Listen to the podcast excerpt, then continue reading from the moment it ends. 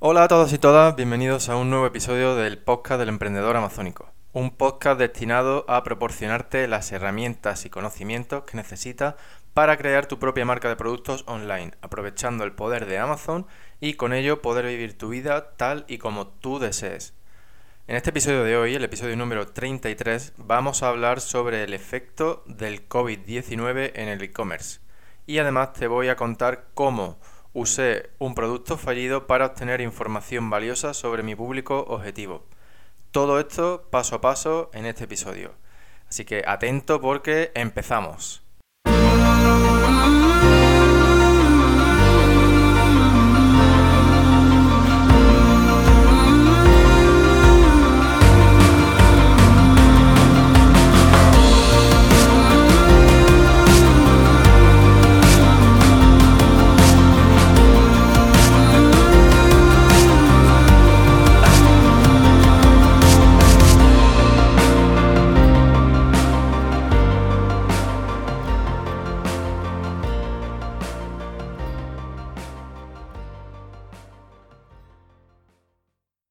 Bueno, pues bienvenido de nuevo a este episodio número 33 y como te adelantaba antes vamos a hablar un poco sobre el coronavirus COVID-19.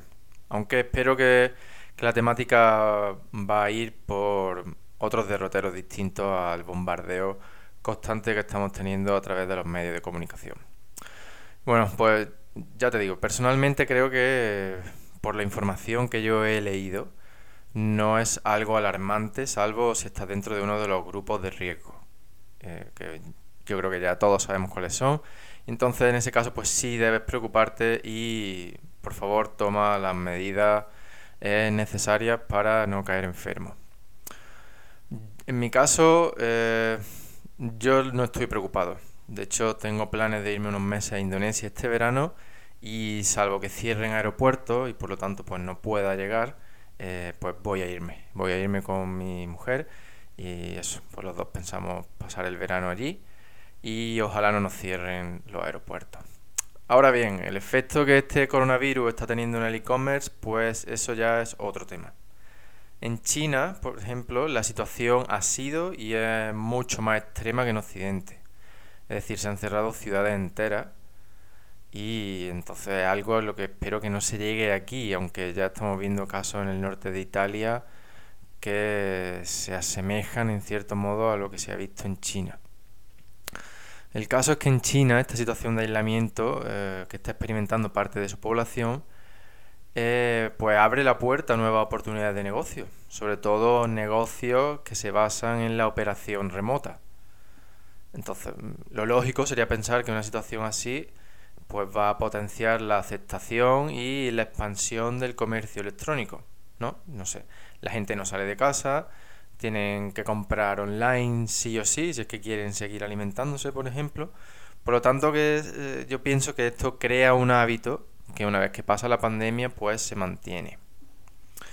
Y eso es lo que debería suceder, creo yo, ¿no? sería lo lógico pensar que es lo que debe suceder. Sin embargo, no es lo que está sucediendo en China al menos, porque hay muchos problemas con el suministro. Y, eh, las fábricas pues han estado cerradas durante mucho tiempo, algunas siguen cerradas y además pues muchos trabajadores no han podido volver a esas fábricas porque como ya puede que sepa, muchas ciudades están cerradas, los medios de transporte no funcionan y entonces la gente a pesar de estar sana no puede volver a sus lugares de trabajo. Y esto sí que está dando lugar a que se desarrollen bastantes aplicaciones para trabajo remoto. Es decir, aquellas aplicaciones que puedan desarrollarse, es decir, aquellos trabajos que puedan desarrollarse de manera remota. Si tú, pues los operarios que trabajan en la fábrica, em, pues no pueden sustituirse por una aplicación así tan fácilmente y en tan poco tiempo. Entonces, mm, eh, hay profesiones que sí, que están pudiendo trabajar desde sus casas, pero hay otras que no, como es el caso de los operarios de muchas de las fábricas de China. Sin embargo, un sector que sí que está creciendo mucho es el de la venta y reparto de alimentos frescos. Eh, en este caso, pues están usando robots y empaquetan los productos sin contacto humano para evitar la contaminación y la difusión del virus.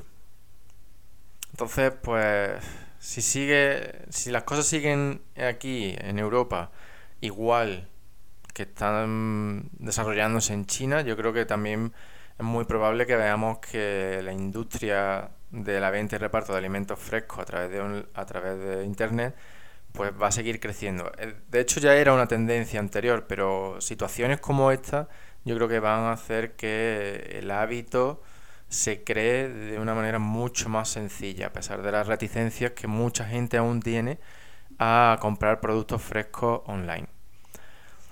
Mm, por mi experiencia personal te puedo decir que no, que no hay ningún problema. Yo esto es algo que ya hice, que ya empecé a hacer en 2016, cuando vivía en México. Y la verdad es que era muchísimo más cómodo y no... Es decir, los productos eran exactamente los mismos que los que pudiera comprar eh, yo mismo en persona. Sin embargo, pues ahorras mucho tiempo en desplazamiento y en hacer tú mismo la compra. Simplemente pues con una lista de lo que necesitas y el portal web que te lo permita, está todo hecho. Bien, entonces ahora, ¿cómo nos afecta todo este tema del COVID-19 a nosotros como emprendedores online? Bien, pues la realidad actual es que casi todas las fábricas han vuelto al trabajo, al menos esa es la información que hay en Internet. tampoco sabemos si esto es 100% fiable, pero por lo que dicen, casi todas las fábricas han vuelto al trabajo. Yo he venido recibiendo muchos emails de proveedores y, y otra serie de fabricantes eh, avisando de la vuelta al trabajo. Eh, y los que no han vuelto ya, pues vuelven, van a empezar a volver esta semana. Sin embargo, en la provincia de Hubei, que es donde está Wuhan, pues la situación es diferente. Allí las fábricas siguen, la mayoría siguen cerradas y el, pues la actividad sigue paralizada. Hay quien dice que esta situación de, escasez del suministro, de intermitencia, pues puede durar al menos cuatro meses más. Yo sinceramente creo que eso es demasiado.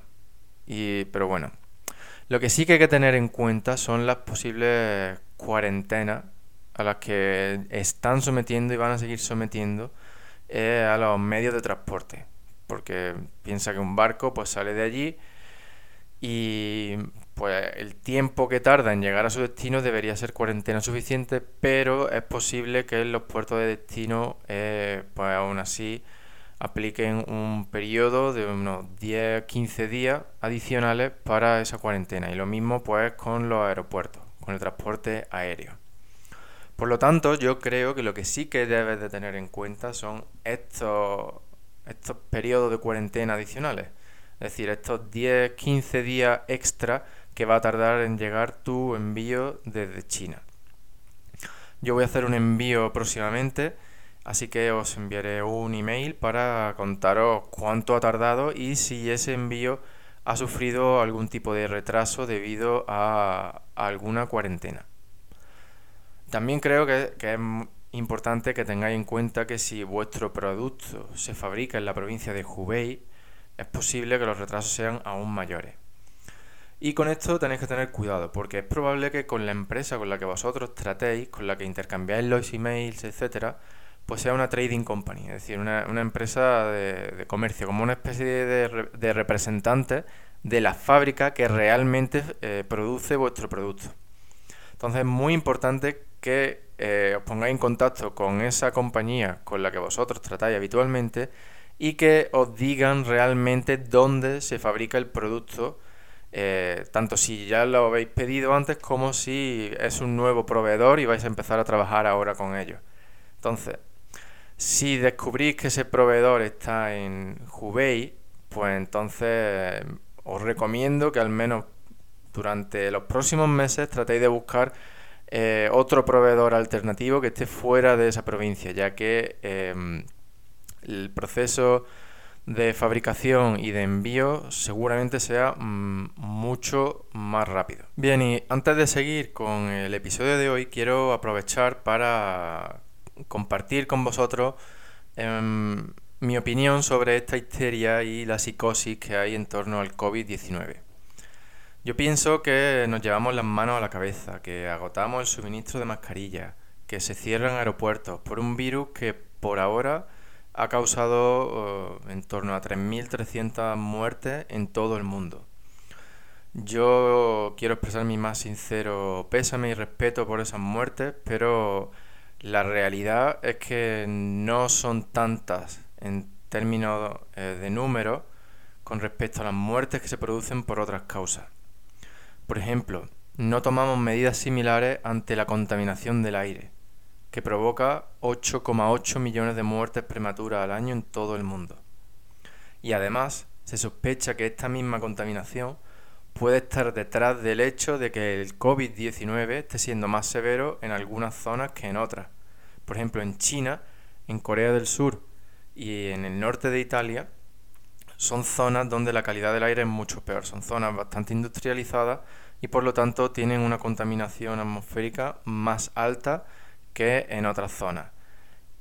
Y, eh, entonces eh, los científicos y médicos piensan que todo eso está relacionado con el hecho de que el COVID-19 esté dando, eh, esté produciendo casos más severos en esas mismas zonas. Entonces, hay que poner, pienso que hay que poner las cosas en perspectiva y sobre todo concentrarnos en luchar por problemas mucho más graves, como es este de la contaminación del aire. Es trabajo de todos eh, conseguir que se mejoren esas condiciones, porque sin un aire limpio mm, no podemos vivir y o en el peor de los casos no podemos, es decir, no podemos vivir con salud. Así que bueno, pues dicho esto, seguimos con el episodio de hoy. Bueno, pues ahora, bueno, en este episodio y en los próximos episodios, eh, quiero ir poniéndote al día sobre lo que he estado haciendo con, mi, con mis marcas que vendo a través de Amazon. Eh, como ya te he contado en otros episodios, pues con esta, con mi marca del club de fans, pues tuvimos problemas con un proveedor y estuvimos mucho tiempo sin stock. De manera que básicamente hemos hecho como un empezar desde cero.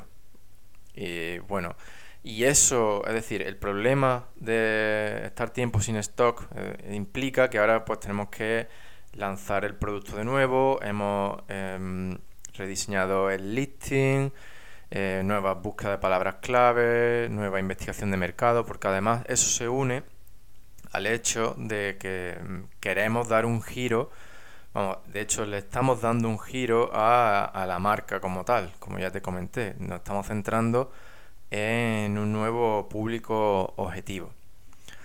Y entonces, pues, eh, debido a esta situación, pues voy a aprovechar y te voy poniendo al día a la vez que te voy contando cómo tú puedes hacerlo y de esa manera pues te enseño a cómo puedes tú crear tu propia marca y empezar a vender en Amazon. Es decir, un poco por lo que he venido haciendo hasta ahora, solo que con un ejemplo más cercano.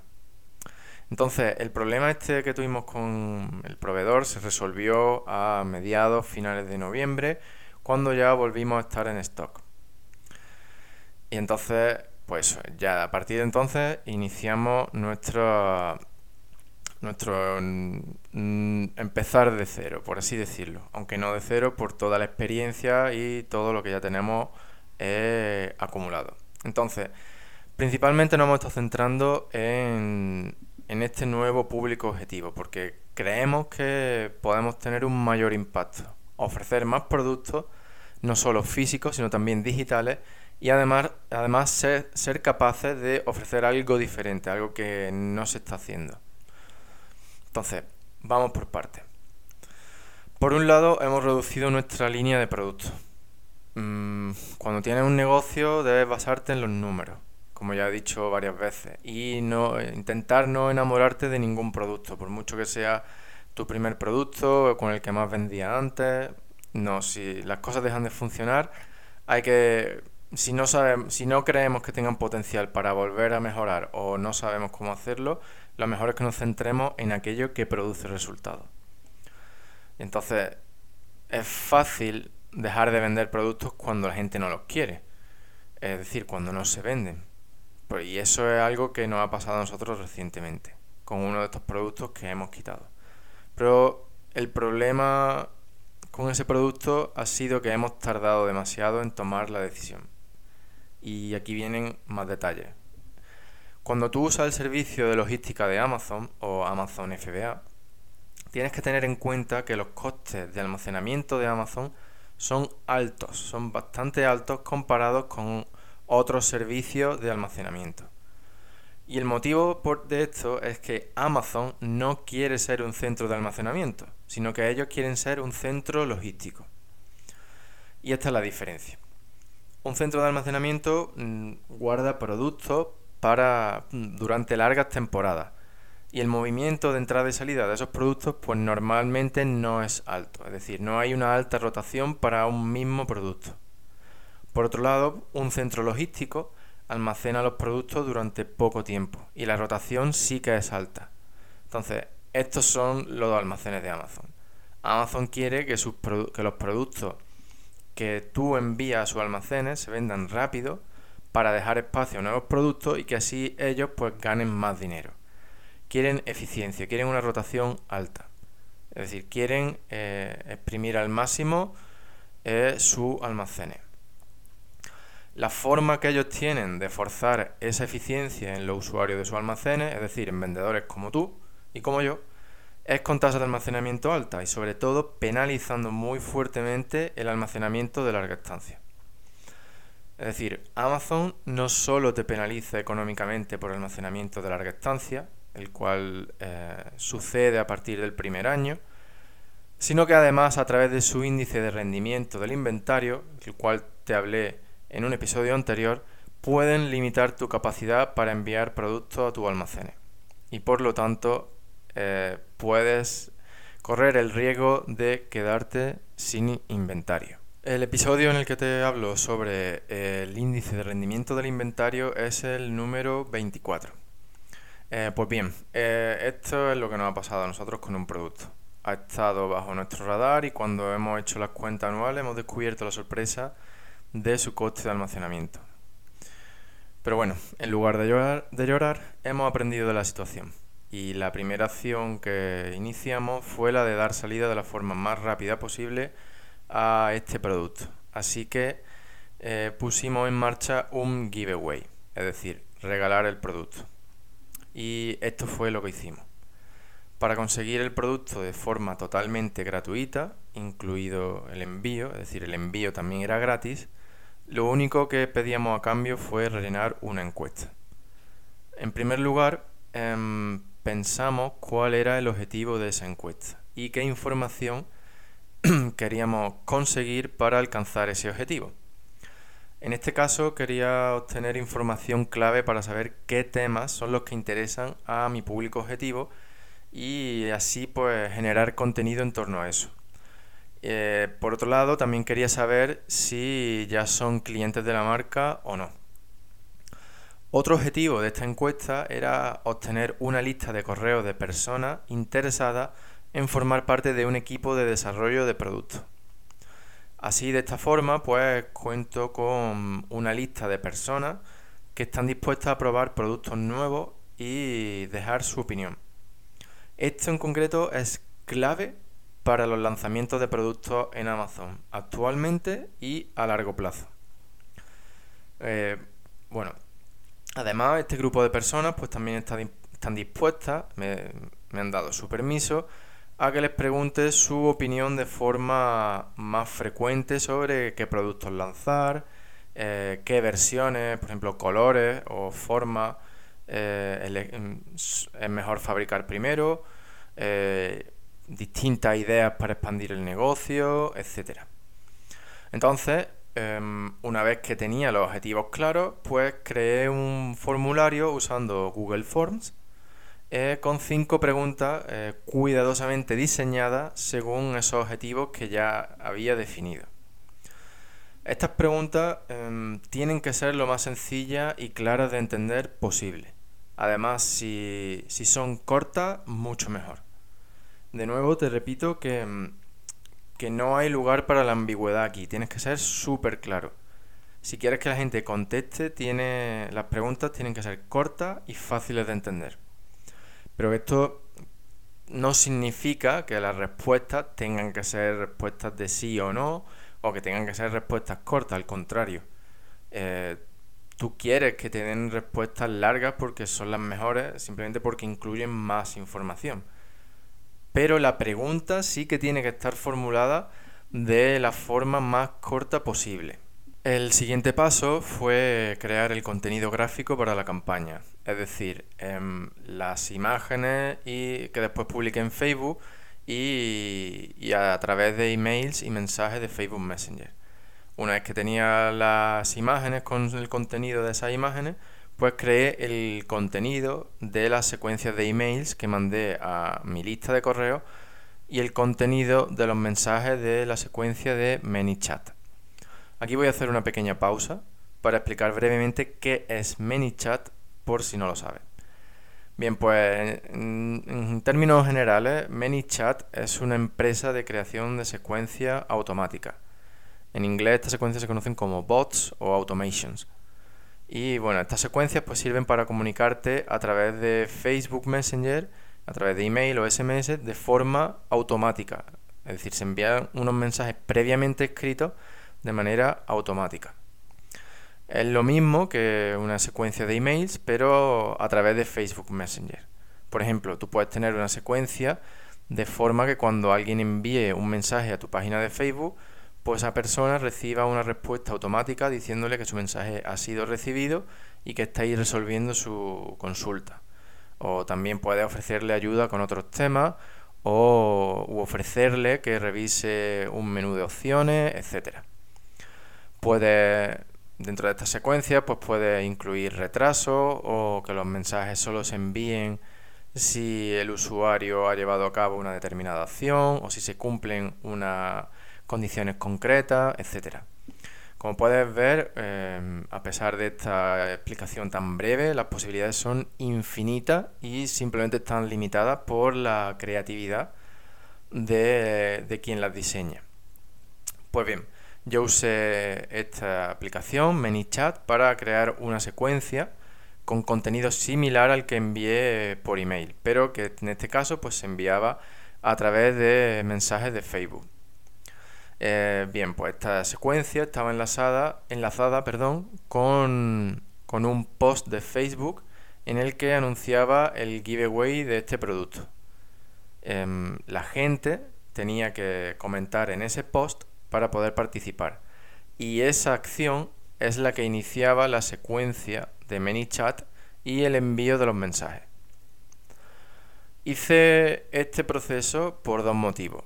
Eh, es decir, usé ManyChat por dos motivos. Por un lado, mi lista de suscriptores de Facebook Messenger es diferente a mi lista de emails. Y por otro lado, el porcentaje de mensajes abiertos en Facebook Messenger es mucho mayor que en email. Por lo tanto, eh, al duplicar esta secuencia a, través de la lista de emails y a la lista de Facebook Messenger, pues aumentaba las posibilidades de que la gente leyera el contenido que había creado. Bueno, si me has venido siguiendo eh, en los últimos capítulos, eh, episodios, perdón, o si con que hayas escuchado alguno de mis episodios, ya sabes que soy un loco de ofrecer valor en cada interacción que tengo con mis clientes o prácticamente con cualquier persona. Por lo tanto, te puedes imaginar que el contenido de estas, tanto de la secuencia de emails como la de ManyChat, pues aportaba valor al usuario en todo momento. Pero también estaba destinado a conseguir vender otros productos ofreciendo descuentos. Ahora bien, vamos a hacer un un rápido repaso eh, de, los distintos, de los distintos pasos que he dado para que te quede todo muy claro. En primer lugar, defines claramente tu objetivo con el giveaway, es decir, qué quieres conseguir con el giveaway. En segundo lugar, y en mi caso, pues fue crear una encuesta con preguntas fáciles de entender y cuyas respuestas me hagan alcanzar los objetivos del giveaway. El tercer paso fue crear el contenido gráfico y el texto para los posts en redes sociales. El paso número 4, crear secuencia de emails para tu, para tu lista si la tienes o para aquellos que se suscriban a tu giveaway. Y el paso número 5 es crear la secuencia en ManyChat. Hasta aquí espero que te quede todo claro. Si no es así, eh, me puedes dejar tus preguntas en los comentarios del episodio o me puedes mandar un correo a rafa.elemprendedoramazónico.com. Te lo repito el correo rafa.elemprendedoramazónico.com. Me puedes enviar la pregunta que quieras del tipo que sea. Si no te ha quedado claro, pues este tema del giveaway o cómo puedes aplicarlo a tu caso eh, para lanzamientos de productos desde cero, si no tienes una lista, etcétera. Bien, entonces ya el siguiente paso sería la promoción de ese giveaway. Como ya sabes, puedes tener la mejor idea del mundo, el mejor producto del mundo, pero si no lo das a conocer, pues no sirve de nada.